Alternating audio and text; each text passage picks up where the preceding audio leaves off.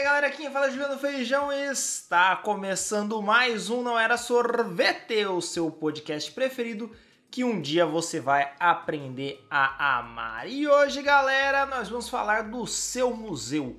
Sim, o seu museu existe. Pois é, você já viu aí no título. Sim, nós falaremos do Museu do Fracasso. O Museu do Fracasso ele fica na Suécia e ele reúne, reúne, produtos que foram um fracasso total de grandes marcas, né? Que a graça é essa, é ver gente grande se fudendo. E você vai ficar surpreso com a lista que tem aqui. Eu fiquei chocado com algumas coisas. Eu falei, meu Deus, sério que fizeram isso e acharam que ia dar certo?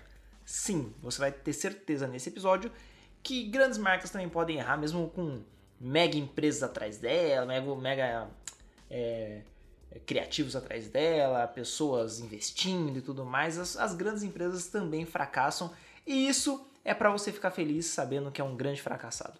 Certo? Para começar, a gente tem uma lasanha da Colgate. Sim, uma lasanha da Colgate.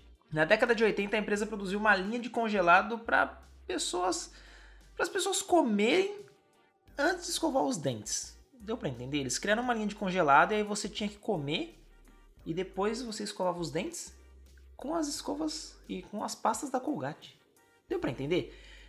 É estranho, né? Eles criaram uma linha de comida para você sujar o dente. Basicamente isso, não tem muita explicação. Mas acho que é porque não tinha comida na época, né? Porque, sei lá, década de 80, acho que as pessoas não sabiam o que era uma comida, não sabiam o que era sujar o dente. Aí a Colgate foi lá, criou uma lasanha e o pessoal, nossa, olha, isso é de comer para sujar os dentes, olha que louco. Mano, bizarro, né? Outro produto que eu posso. Outro produto que eu posso dizer que foi uma volta por cima aí é, foi a Coke Black.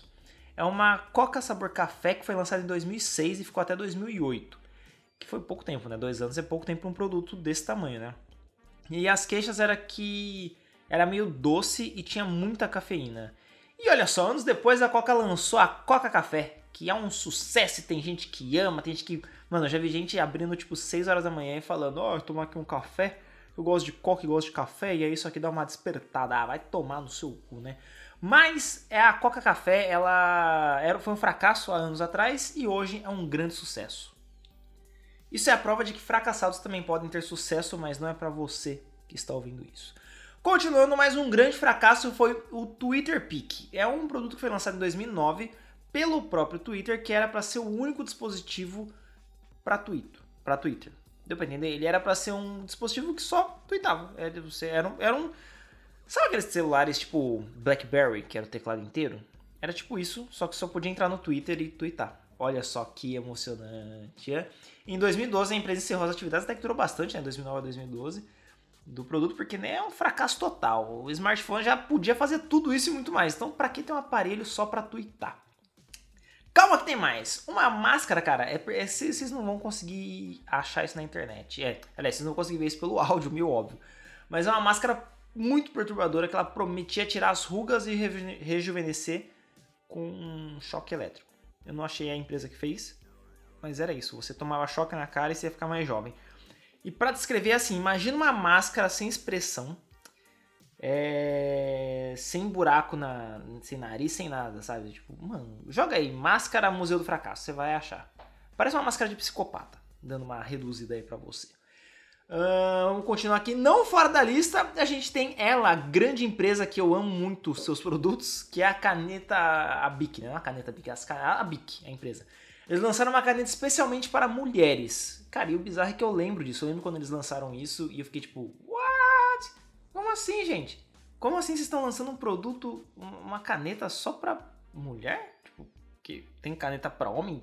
Mano, foi um bizarro e lógico foi um fracasso total e com muita crítica e eles descontinuaram. Uh, vocês lembram do Google Glass? Que era um óculos que parecia o, os óculos do, do pessoal do, Super, do, do, Dragon Ball, tá ligado? Quando o Vegeta usa aquele mais de 8 mil, não sei o que, aqueles óculos esquisitos.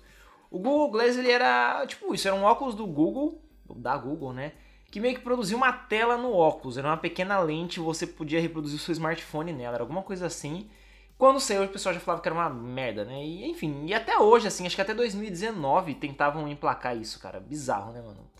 Fracasso, fracasso.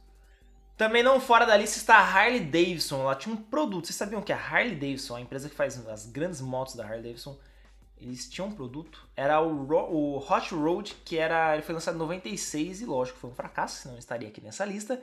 E ele tinha notas amadeiradas com toque de tabaco. Então você saía de casa com um cheiro de mercadão. Vale observar aqui que uma observação aqui que eu, que eu pensei aqui rapidinho. Já parou pensar que todo mercadão ele tem um cheiro que é uma mistura de tabaco, tempero e bacalhau? Não é bizarro isso? Tipo, você mistura tudo, tabaco, tempero e bacalhau, tem cheiro de mercadão. Eu acho isso muito bizarro. Ó, a Alexa começou a tocar do nada aqui. Eu vou ficar falando por cima para ver se o áudio não sai. Alexa, por favor, para de falar, Alexa, sério. Parou. Continuando aqui, ó. Uh, a Coca-Cola ela volta aqui para nossa lista com a Coca 2 e a Coca Nova, um refrigerante que ele foi feito para ser uma alternativa para a Coca clássica. Entendeu? Tipo, aqui no Brasil acho que não chegaram a lançar, mas nos Estados Unidos eles, tinham, eles têm a Coca clássica, que é a Coca clássica, né? Eles lançaram outras alternativas com gosto mais forte ou mais fraco e tal, para falar, olha, caso você não queira a nossa Coca, tá aí, mano. Foi um fracasso total lá em 84, né?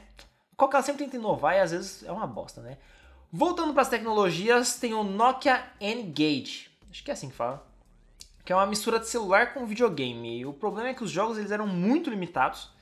E para mudar de jogo você tinha que desmontar o celular inteiro, inclusive a bateria. Você tinha que catar ele, abrir a capinha de trás, tirar a bateria, tirar o jogo, colocar outro jogo e voltar tudo de novo. Mano, uma bosta, né? Fora que você tinha que. Quando você atender, você tinha que atender ele na horizontal. Então, tipo, imagina você pegar seu celular. Visualiza aí, você pega seu celular e atende ele pelo lado que tem o botão de volume. Deu para entender? É mais ou menos isso que era o Nokia N-Cage, mano. Horrível, fracasso total. A Amazon também não está fora dessa lista. Sim, a grande Amazon, o homem mais rico do mundo, eles também fracassam, porque, né, é assim. Eles lançaram o smartphone em 2014, que foi totalmente um fracasso. Para você ter uma ideia mais ou menos de quanto ele fracassou, eles em uma reportagem eles falaram que eles tinham mais de 170 milhões de aparelhos que estavam encalhados no estoque. Totalmente encalhados, ou seja, 170 milhões de aparelhos, mano. Eles, tipo, nada, vendeu nada praticamente. E a culpa que eles deram é porque o valor na época era de 650 dólares. Cara, hoje um puta de um iPhone, o iPhone mais pá tem esse preço mais ou menos, eu acho, né? Ou já deve estar nos mil dólares. Mas, mano, 650 dólares num, num, smartphone que competia com o iPhone 6 na época é muito caro, não ia vender, óbvio, né? E também, já falando de iPhones, a Apple também está aqui no nosso Museu do Fracasso. Eles lançaram em 93 o Apple New Message Page, que era a primeira agenda eletrônica do mundo, né? Sempre a Apple querendo inovar. E eles anunciaram que o aparelho era tão bom que ele reconhecia a sua escrita perfeitamente. Então ele era tipo um, um smartphone, só que um pouquinho maior, com uma caneta, que você podia escrever lá, ah, é, é gravar podcast 8 horas. Ele pá, colocava na sua agenda gravar podcast 8 horas que ele ia reconhecer. E eles anunciaram com um, uma grande inovação que reconheceu sua escrita perfeitamente. O que aconteceu? O grande problema do Apple New Message Page era. O Pad, aliás, né? Era que ele não reconhecia a sua escrita perfeitamente. Tipo, mano, vocês lançam um produto que era para ele reconhecer a escrita perfeitamente e o grande problema dele é que ele não reconhece a escrita perfeitamente, fora que ele demorava muito. O pessoal reclamava muito que você escrevia e muito tempo depois ele entendia o que você escreveu ou nem entendia. Então, né, fracasso total, mas olha só como a vida a vida é bela, né? Anos depois o iPad ele é um exemplo de reconhecimento de caneta, de tela e tudo mais. A vida às vezes, né, como eu disse, às vezes o fracassado ele pode dar a volta por cima, que não é o seu caso. Agora, uma coisa muito, muito, muito bizarra, mano. Em, 89, o Trump lançou um jogo, que era Trump, o jogo. Inclusive, o jogo acabaram de perder. Bom, isso mesmo, é um jogo do que o magnata que se tornou presidente dos Estados Unidos anos depois. Olha só, ele lançou uma cópia do Monopoly. Do Monopoly. Nossa senhora, não vai sair Monopoly. Era exatamente igual ao Monopoly, só que chamava Trump o jogo. E as cédulas, elas tinham o nome, o rosto dele escrito, mano, o nome, o nome dele escrito, aliás. E o jogo foi tão fracasso que eles não conseguiram vender metade do que eles achavam que ia vender. Vale lembrar que nessa época o Trump ele era meio que uma celebridadezinha aí. Era um magnata mega influente, é, ele apareceu em Maluco do Pedaço, em filme, série e tudo mais. Então era comum ele imaginar que um, um, jogo com seu nome ia fazer sucesso, né? Ele teve uma ambição um pouco maior e melhor para ele e horrível pra gente, né? Que foi virar presidente dos Estados Unidos. Uh, mas tenho certeza que hoje os Minions dele iam comprar, cara. Certeza que o Eduardo Bolsonaro ia aparecer com uma caixa falando que era o melhor jogo do mundo. Bom, falando em fracasso, né? Não podia deixar de citar a família Bolsonaro. Bom, eu acho que dá para encerrar aqui essa lista, né? Porque, cara, são 60 itens que tem nesse museu, depois você pode dar uma pesquisadinha aí, que o próprio criador, o Samuel West, ele disse que a grande graça é ver as grandes marcas fracassarem, que isso mostra que você não pode ter medo de errar. E complementando aí o que ele disse, você não pode ter medo de errar e fracassar como essas grandes marcas. Fica aí essa frase motivacional. Que é aquele negócio, né? Se até a galera mega estruturada, estruturada erra, por que não a gente? Certo? Bom, espero que vocês tenham gostado desse episódio. Voltamos aí quando era sorvete. Semana que vem vai sim ter episódio, eu acho.